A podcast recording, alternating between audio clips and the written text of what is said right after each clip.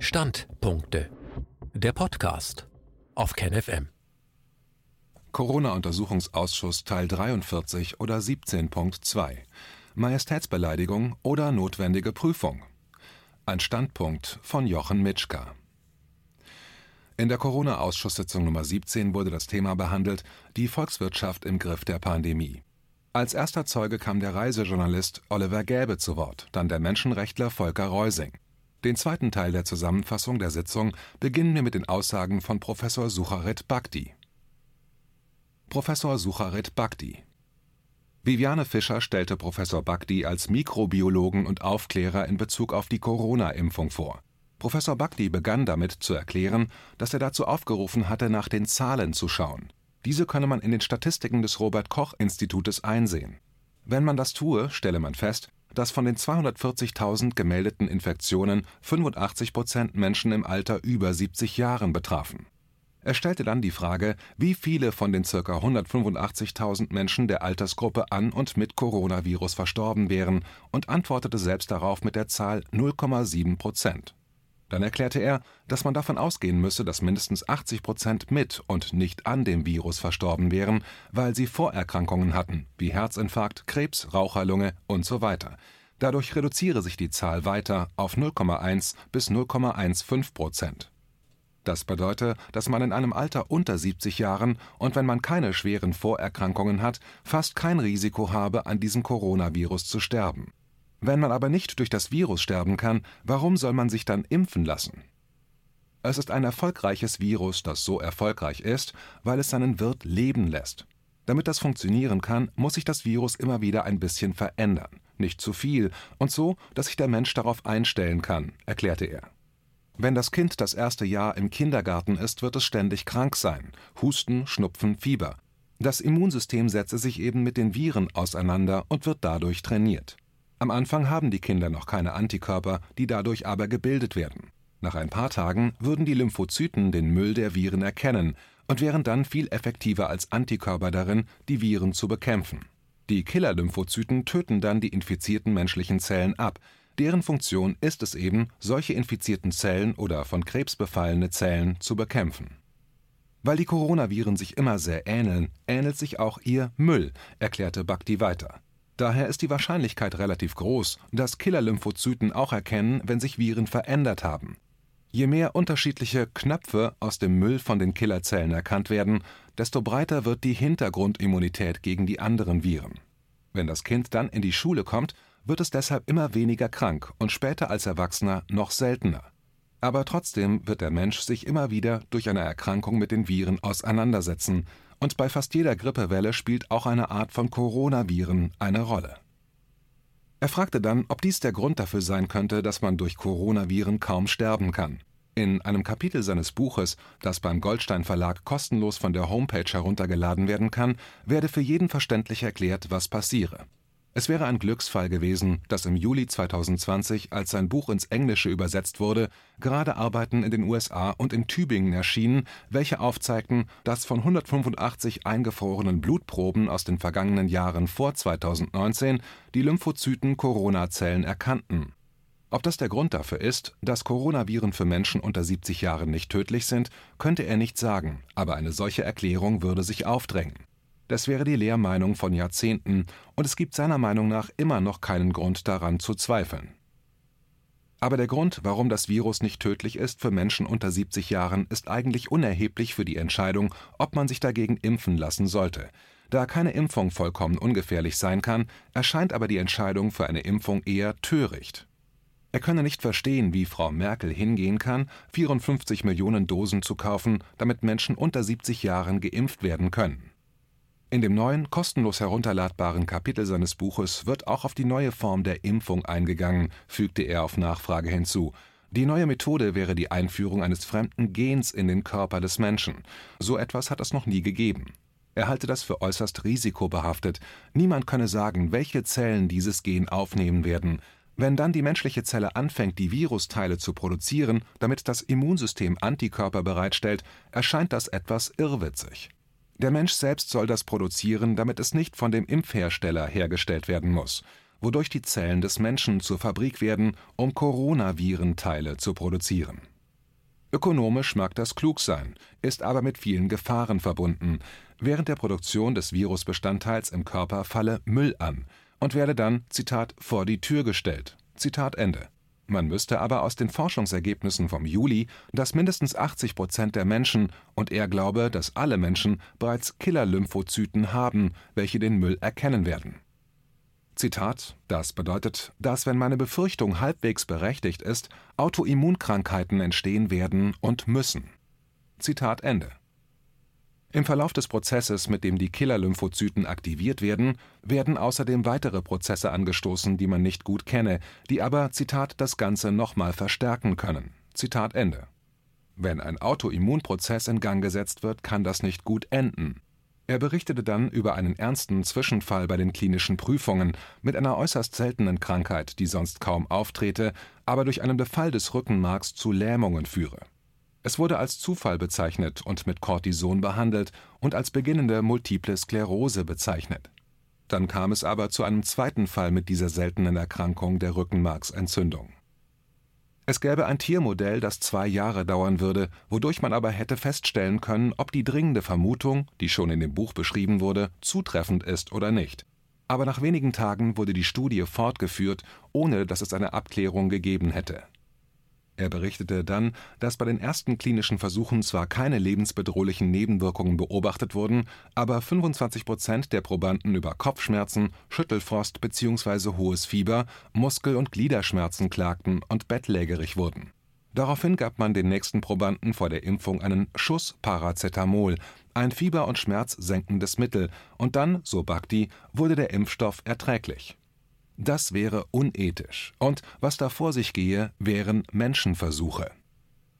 Wenn jemand unter 70 den Impfstoff trotzdem haben möchte, könnte man es ihn in einem freien Land nicht verweigern. Aber direkt oder indirekt die Menschen zu zwingen, sich impfen zu lassen, und vor allen Dingen die Kinder, das gehe doch gar nicht. Dann bezeichnete er einen Immunitätsausweis als etwas Blödsinniges. Er rege sich auf, wenn er darüber reden muss. Es wäre so endlos dumm und falsch. Die Menschen denken, wenn sie Antikörper haben, wären sie geschützt. Das wäre aber Unsinn. Die Antikörper fangen die Virenteile ab, so dass sie sich nicht an die menschlichen Zellen andocken können. Was man aber nicht bedenke, ist, dass es ein Kampf eins gegen eins ist. Wie beim Fußball kann ein Spieler einen anderen neutralisieren. Wenn aber ein dritter Spieler dazukommt, kann der Antikörper nichts mehr tun, er ist beschäftigt. In dem Moment, in dem man infiziert wird und die Antikörper außerhalb der Blutbahn wirken müssen, wird die Impfung sehr wahrscheinlich nicht wirken. Alle Impfungen, welche funktionieren, tun das, weil das Gift in die Blutbahn muss, um sich zu verteilen. Zitat: Und im Blut haben wir sehr viele Antikörper. Zitat Ende. Im Blut ist die Konzentration an Viren viel geringer als in dem Moment, da man angehustet wird. In dem Augenblick geraten die Viren mit einem Schwall in die Atemwege, sodass die Antikörper niemals gegen einen großen Ansturm schützen können. Außerdem, so die Aussage der Versuche, ging die Konzentration der Antikörper im Laufe der Zeit sowieso zurück. Was logisch ist, weil das Immunsystem Pause macht, wenn es nichts zu tun hat. Wenn dann die nächsten Viren kommen, gibt es keine Antikörper, weil die doch erst wieder gebildet werden müssen. Die Aussagen von Frau Merkel, dass die Pandemie erst vorbei ist, wenn es einen Impfstoff gibt, wären in sich so erschütternd falsch und irreführend, dass es nicht erlaubt sein sollte, so etwas zu sagen, erklärte Professor Bhakti. Ihn rege auf, dass zwei Menschen wie Merkel und Spahn darüber entscheiden, wann eine Pandemie beendet ist.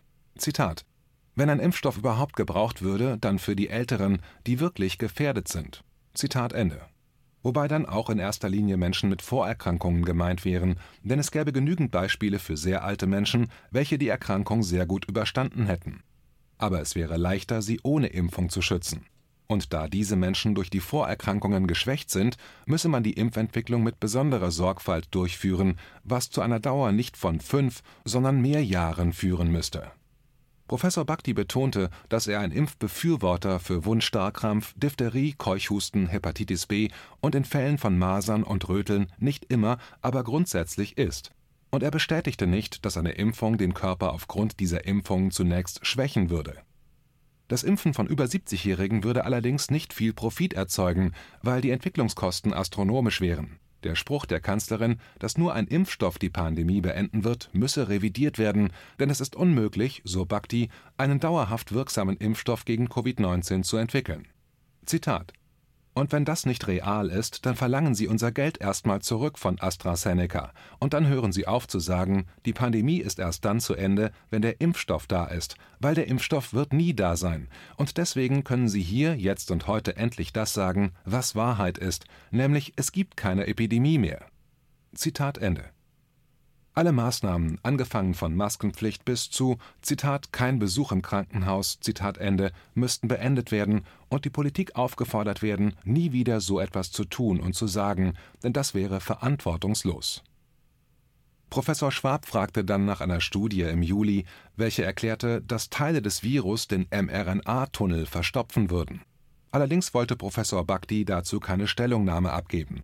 Auf Nachfrage aus dem Ausschuss wies Bhakti darauf hin, dass alles eine Suche nach Verhältnismäßigkeit sein müsste.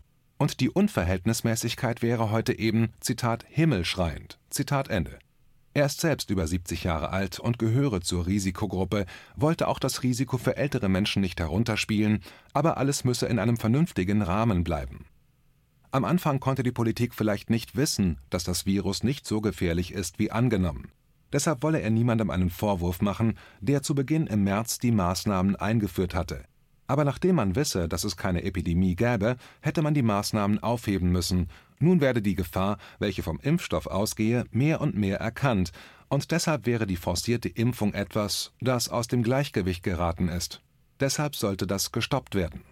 Mit einem gefährlichen, unerforschten Impfstoff würde gegen eine handhabbare Krankheit vorgegangen, ergänzte Viviane Fischer und wurde durch Professor Bhakti bestätigt. Nächster Gast des Ausschusses war Paul Schreier. Paul Schreier Paul Schreier ist Autor eines Buches über seltsame Zufälle und Übereinstimmungen der ausgerufenen Pandemie mit einem im Jahr 2019 stattgefundenen Planspiel mit dem Namen 201. Das Buch heißt Chronik einer angekündigten Krise.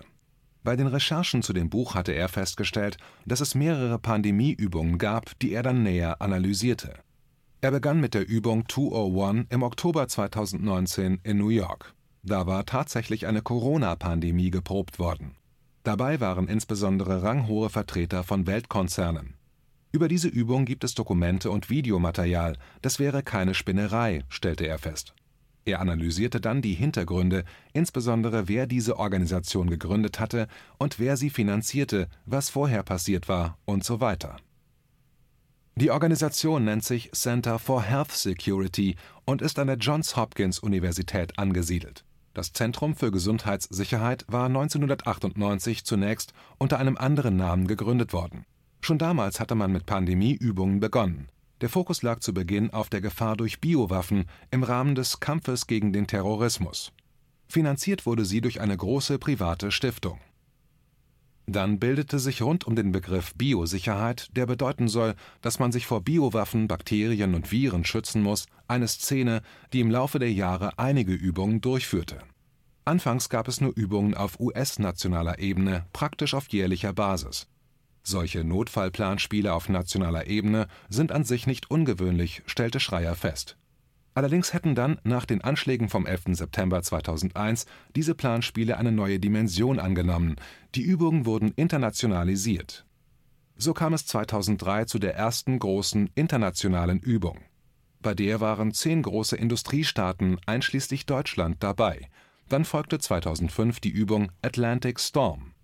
Die Teilnehmer saßen in einem Raum und man spielte Szenarien im Zeitraffermodus durch Gespräche nach. Telefonkonferenzen wurden geübt, Teilnehmer spielten Rollen, welche ihnen zugewiesen wurden. So gab es Darsteller für Präsidenten, Chefs der Seuchenschutzbehörden und so weiter. Das Besondere wäre gewesen, dass diese Darsteller sehr ranghohe Beamte bzw. Politiker waren. Während der Finanzkrise schliefen die Übungen ein, wurden aber nach der Wahl von Donald Trump wieder aufgegriffen und gipfelten mit der höchsten Stufe der Komplexität in der Übung 201 im Jahr 2019. Viviane Fischer warf ein, dass es doch befremdlich wäre, dass zwar die Kommunikation im Jahr 2020 in allen Ländern weitgehend identisch war, aber niemand wirklich versuchte, durch ernsthafte Studien die tatsächliche Gefährlichkeit des Virus festzustellen. Paul Schreier antwortete, dass man die Tatsache, dass in so vielen Ländern praktisch eine Gleichschaltung der Maßnahmen und gleiche Kommunikation der Regierenden an die Bevölkerung erfolgte, man sehr gut aus dem Übungsgeschehen ableiten kann.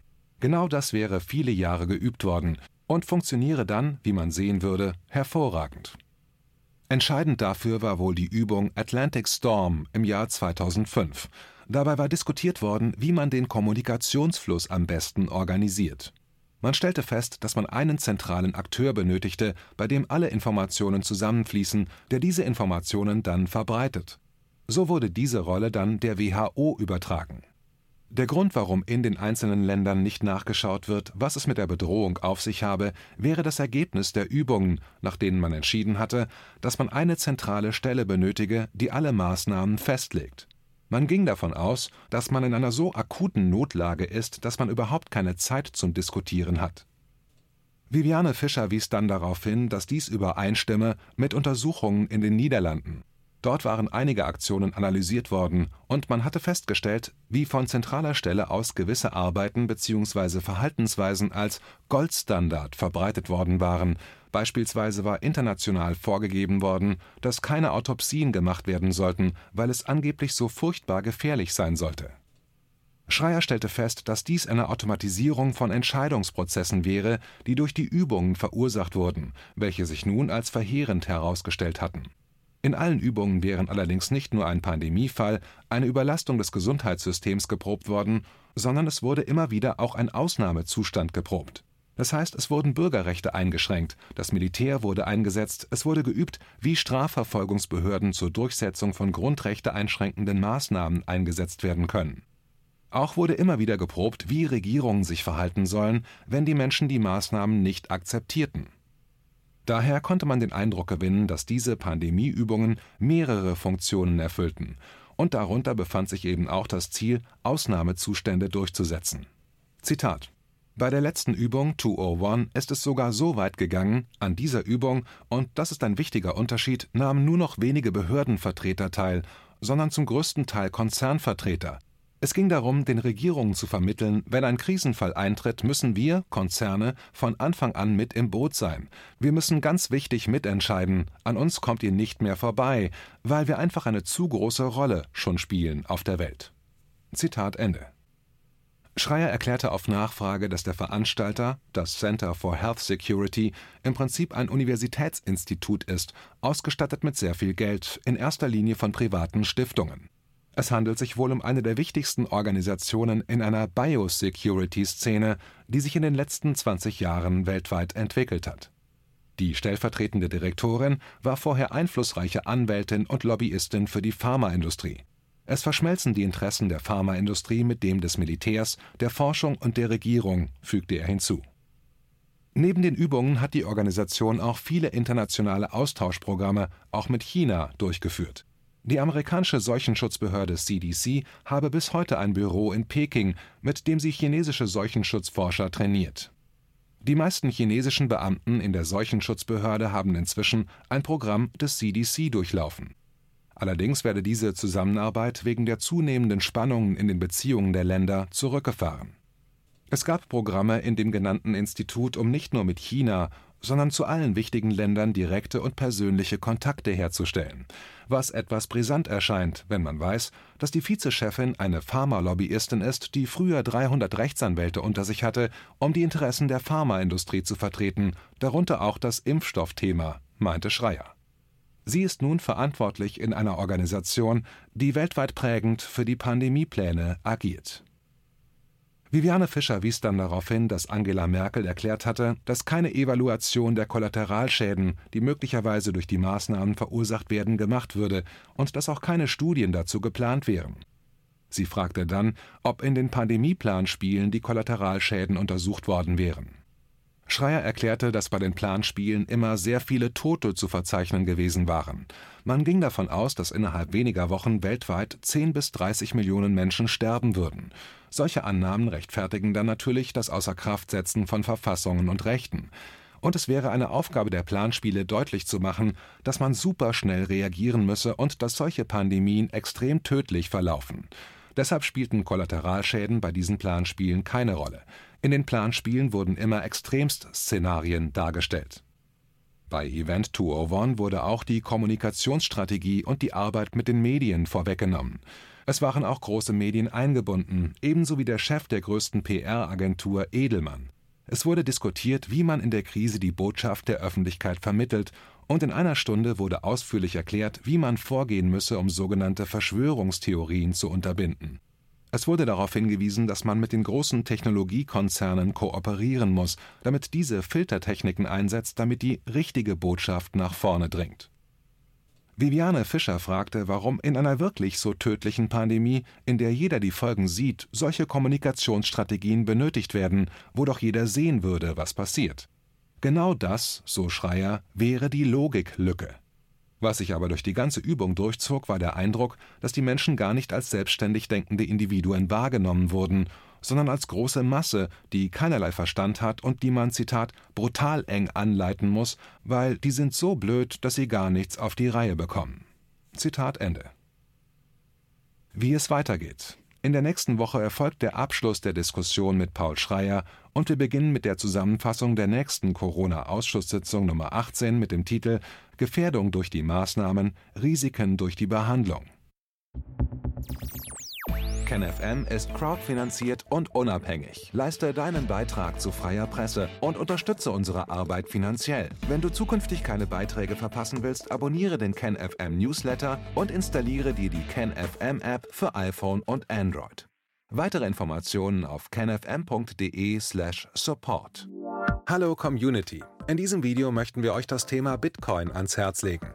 Wir werden euch erklären, was Bitcoins sind, wie man damit bezahlen kann und welche Bedeutung diese Währung für KenFM hat.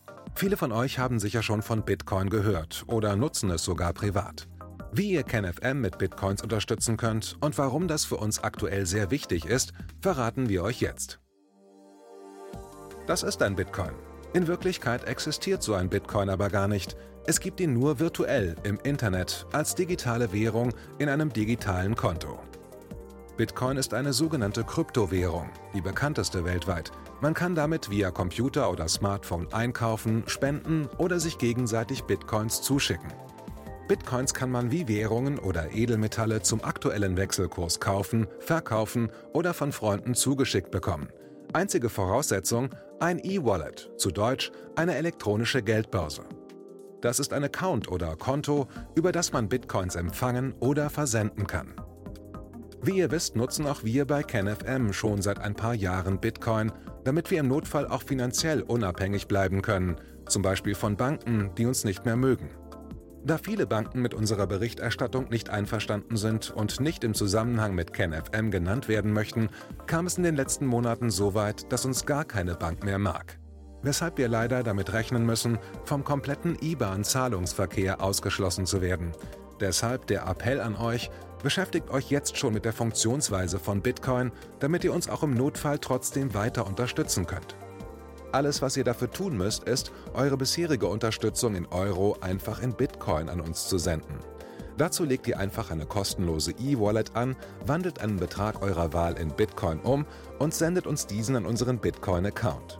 Den Link findet ihr unter jedem unserer Beiträge sowie unter diesem Video. Alternativ dazu könnt ihr aber auch diesen QR-Code mit eurem Smartphone scannen. Übrigens, eine detaillierte Schritt-für-Schritt-Anleitung haben wir zum Nachlesen für euch schon einmal vorbereitet. Ihr findet sie auf kenfm.de/bitcoin. Ob Bitcoin oder Kryptowährungen wirklich die Zukunft des Geldes sind, wissen wir nicht. Aber vielleicht ist das bald unsere einzige Option, so unabhängig wie möglich und vor allem ohne Bankkonto für euch in Zukunft weiterhin freien und unabhängigen Journalismus machen zu können. Wir hoffen sehr auf eure Unterstützung und sagen jetzt schon tausendmal Danke. Euer Team von KenFM.